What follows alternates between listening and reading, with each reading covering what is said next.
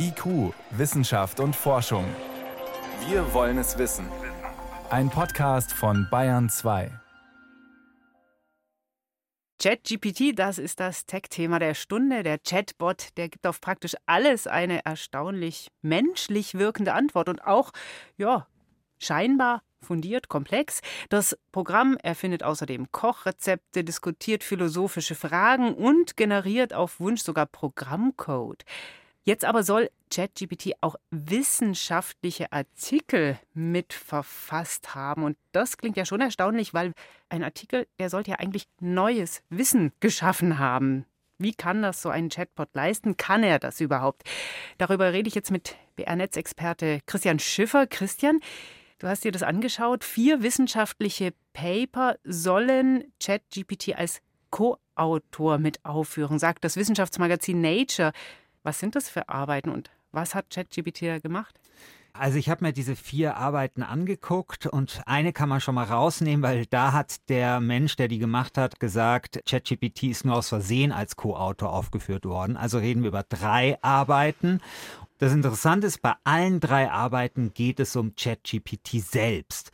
Und in zwei dieser drei Arbeiten, da gibt es recht umfassende Beispiele für Prompts. Prompts, was ist das? Also Prompts sind so Texteingaben für KI-Systeme. Bei ChatGPT ist das halt was ganz Einfaches wie tu mir Platons Höhlengleichnis erklären, aber in der Sprache von Shakespeare so. Das ist halt so ein typischer Prompt. Also einfach eine Textanweisung für Systeme der künstlichen Intelligenz. Mhm. Also quasi das, was man in das Textfeld eingibt.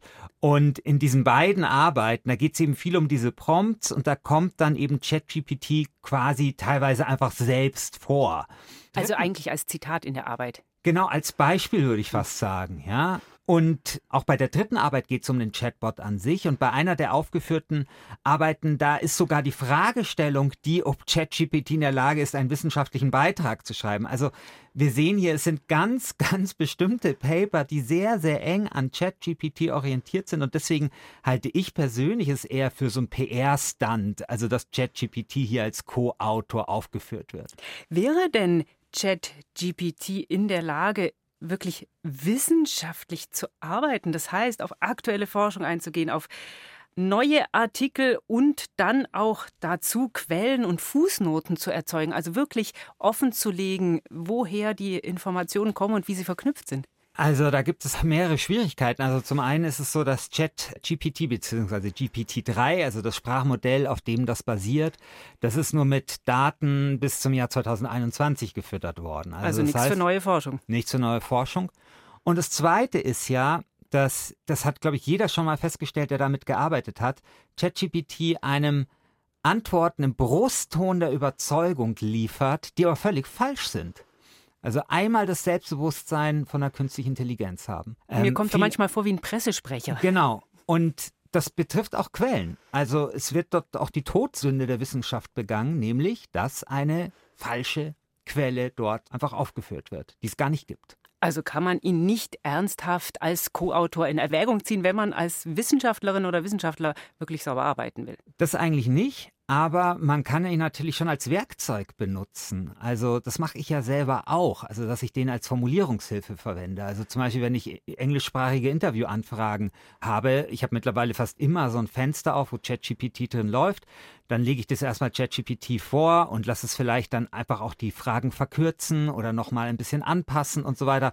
Und das ist ja durchaus vorstellbar, auch im wissenschaftlichen Betrieb, also dass man wissenschaftliches Kauderwelsch vielleicht ein bisschen vereinfacht und so weiter.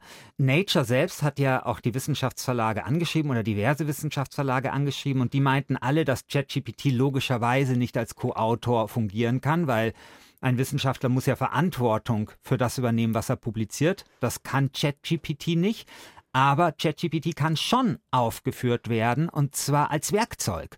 Und das finde ich total plausibel und das könnte man in der Zukunft öfter sehen. Und wenn man jetzt vielleicht den Begriff des Co-Autoren sehr weit dehnt, dann könnte das da auch reinfallen. Aber gut, das als Werkzeug, als Hilfsmittel zu benutzen, das ist ja auch dann nicht unbedingt falsch, oder? Das ist nicht unbedingt falsch, aber es ist natürlich auch nicht ganz harmlos. Die Northwestern University in Illinois, da hat eine Forscherin per ChatGPT 50 wissenschaftliche Zusammenfassungen schreiben lassen und da wurden ein Drittel immerhin von menschlichen Gutachtern als echt eingestuft. Aber das wirklich Interessante ist, dass keine der Plagiatssoftwaren das erkannt hat. Und wenn wir sagen, okay, das kann als Werkzeug verwendet werden, als Formulierungshilfe, dann klingt das halt so harmlos. Aber wenn wir das eben in einen anderen Kontext setzen, nämlich ob man dann vielleicht einfach Forschungsarbeiten, die man plagiert hat, einfach dann nochmal durchrattern lassen kann und die so umformuliert werden, dass eben Plagiate nicht erkannt werden können, dann ist es natürlich schon ein Problem. Dann könnte das in Zukunft eben dazu führen, dass man die nicht mehr erkennt. Ist GPT eine Gefahr für den Wissenschaftsbetrieb? Also ich glaube, das muss man einfach abwarten. Ich würde eher sagen, nein. Ich glaube, es gibt natürlich viele Herausforderungen, eben dass ChatGPT oder künstliche Intelligenz sehr viel Unsinn schreibt, dass Quellen eben erfunden werden. Aber ich kann mir auch vorstellen, dass wir da eine ähnliche Entwicklung sehen wie bei Wikipedia. Also da hieß es auch immer, darf man auf keinen Fall verwenden. Es ist viel zu wenig verlässlich. Und auch Wikipedia wurde für Plagiate eingesetzt oder nicht immer ehrlich. Und natürlich ist es so, dass heute im Wissenschaftsbetrieb als Primärquelle Wikipedia natürlich immer noch nicht gern gesehen wird oder eigentlich nicht geht. Aber es ist trotzdem, glaube ich, für viele Wissenschaftlerinnen und Wissenschaftler eine Anlaufstelle, um sich einen Überblick zu verschaffen und vielleicht der Anfang einer Recherche. Und so könnte ich mir das bei ChatGPT auch vorstellen, dass es irgendwann einen festen Platz im wissenschaftlichen Betrieb hat. Wir wissen halt noch nicht welchen.